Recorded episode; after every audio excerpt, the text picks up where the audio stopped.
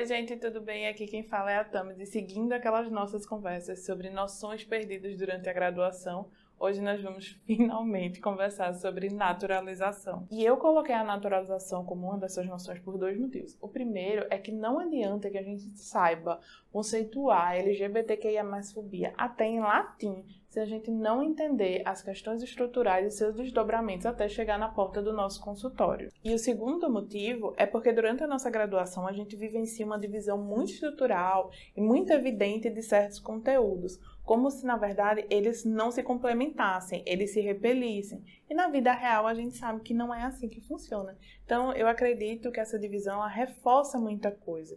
Por exemplo, termos como desigualdade social e esgotamento mental são vistos como de áreas diferentes, focos diferentes. E não é bem assim, porque se a gente for colocar no dia a dia, a desigualdade social representada pelos diferentes níveis de exploração também serve como um gatilho para o esgotamento mental, por burnout e por aí vai. Então, por isso que é massa entender a naturalização e as suas mais diversas ramificações sei lá, na experiência de ser no mundo, sabe, do outro. Isso não é só de uma área, e essa divisão ela me pega, vocês sabem que ela me pega. Dito isso, vamos começar a conversar sobre o que é naturalização. Assim como a ideologia, o termo pode ser usado de diferentes maneiras, use a partir daquilo que faz sentido para você. Aqui a gente sempre vai usar a boa e velha. Naturalização é aquele processo onde algo foi construído socialmente e historicamente, mas é vendido como se fosse natural, inerente à experiência de ser no mundo. O sociólogo Nildo Viana fala o seguinte sobre naturalização. É um processo de pensamento, mas que age sobre uma realidade concreta, real, existente, invertendo-a, transformando-a no plano de ideias de algo constituído, social e historicamente, em algo natural. E dentro dessa fala dele tem uma informação que é tão importante quanto é sutil, porque quando a gente fala de naturalização, a gente tende a representar como se ela fosse o começo e o fim de si mesma, e ela não é. Para algo ser naturalizado, ele precisa existir. A naturalização ela não cria realidades ou fenômenos sociais, sejam eles problemáticos ou não. A naturalização é uma representação da realidade. E aqui a gente já pode fechar uma linha de pensamento. Se a naturalização é a representação de uma realidade e a nossa realidade é de uma sociedade capitalista com todas aquelas, aquelas estruturas e configurações que eu falei no vídeo passado, a gente pode sim assumir a naturalização como um instrumento ideológico. E como isso acontece é bem simples. As ideologias precisam que certas interpretações de mundo sejam naturalizadas, tanto para que elas possam se manter, como para que elas possam manter as relações sociais da maneira que lhes são necessárias, sabe? E eu sei que o conceito de naturalização é meio fácil de entender. E eu fiquei assim, como é que eu trago isso para a clínica? Como é que eu consigo botar isso na, na realidade né, da psicologia clínica? Só para destacar um pouco mais daquilo que eu falei, que a nossa separação tá lascando a gente. Então eu pensei, que assunto? Como é que ela chega uma voadora na gente? Como é que ela chega com um Kamehameha e um Hadouken assim nos nossos peitos? Aí eu pensei, qual é o tópico que está aparecendo a cada, sei lá, 10 de 9 caixinhas? Vamos conversar sobre produtividade? E aqui a gente amarra todo o conteúdo que a gente conversou até agora, sabe? Porque nós somos bombardeados e bombardeadas diariamente e constantemente sobre que papéis nós devemos desempenhar, que expectativas sobre esses papéis a gente precisa suprir, quais normas sociais utilizar. A linguagem aparece muito, né? Através dos significados que são dados a determinados papéis ou a você conseguir ou não cumprir determinados papéis.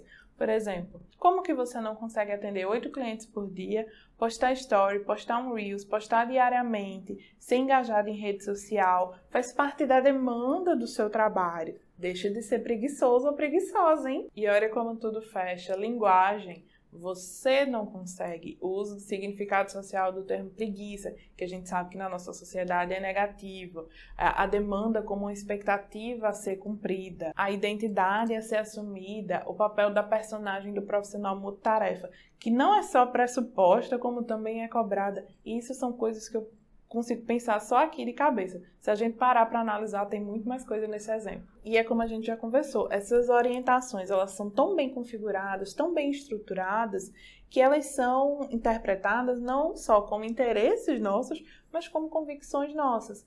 Eu que não consigo, eu que não dou conta. Não é a demanda que é desproporcional, sou eu que não dou conta dela. E é aquela velha história, esse eu não consigo, eu não dou conta, não brotou do nada da cabeça da pessoa. Já diria Gonzalez Reis, né? A gente precisa permanecer sempre muito de olho, muito atento e muito atenta à questão da individualização dos processos humanos. A produtividade não é uma questão da natureza humana, mas é uma questão social e historicamente construída. Tá aqui há muito tempo, desde as primeiras organizações de trabalho, tá. É antiga, mas não natural. E aí chega naquilo que eu falei do Reels que eu soltei na segunda-feira, né, com o que sobrou do outro vídeo, que a, a naturalização, ela não é só uma opressão social, mas também é uma opressão de si, porque ela tira do outro não só a percepção e o entendimento de si sobre si, como a percepção e o entendimento de si como um agente de mudança. E a gente vê muito isso na nossa prática profissional. As pessoas precisam recorrer à psicoterapia para compreender que não há problema em pensar e em assumir, sim, eu não dou conta dessa demanda. É preciso achar o perfil de uma psicóloga social problematizadora para entender assim, não, a demanda é propositalmente desproporcional. Não sou eu que estou ali no problema, sabe? O problema não está comigo, na verdade. Porque desnaturalizar não é só você entender o que está acontecendo. Como eu sempre falo, não é um botão que você aperta e de repente tudo vai começar a fazer sentido. É preciso você ter essa autonomia e você ter forças suficientes para exercitar essa autonomia, colocar essa autonomia na prática através de mudanças, primeiro dentro da sua questão individual, para assim atingir o coletivo, a famosa cascatinha da psicologia. E aqui eu quero trazer um trecho da Silvia que diz o seguinte. Pertencer a um grupo cujas ações expressam a consciência de classe pode ser condição para que um indivíduo desencadeie um processo de conscientização de si e social. Por isso eu, eu quis recomeçar com essas noções, porque você entender o que está acontecendo é apenas o início da caminhada. Porque é como eu falei no Reels, como é que a gente vai se perceber como agente de mudança se a gente sequer entendeu que tem algo que precisa ser mudado? E aproveitando esse trecho da Silvia, eu vou finalizar esse vídeo de uma maneira um pouquinho diferente. A gente já entendeu sobre a importância da coletividade, sobre a libertação ser no encontro com o outro, sobre não ser uma coisa que simplesmente brota, mas que a gente né, precisa se unir em prol dessa, dessa questão e tudo mais. Eu acredito que isso já ficou bem evidente. Mas eu queria deixar vocês com uma reflexão hoje. O que acontece com o indivíduo consciente em um grupo alienado? Espero que vocês tenham gostado. Lembrando que semana que vem a gente volta à programação normal com os vídeos na segunda-feira. E é isso, e vejo vocês na próxima.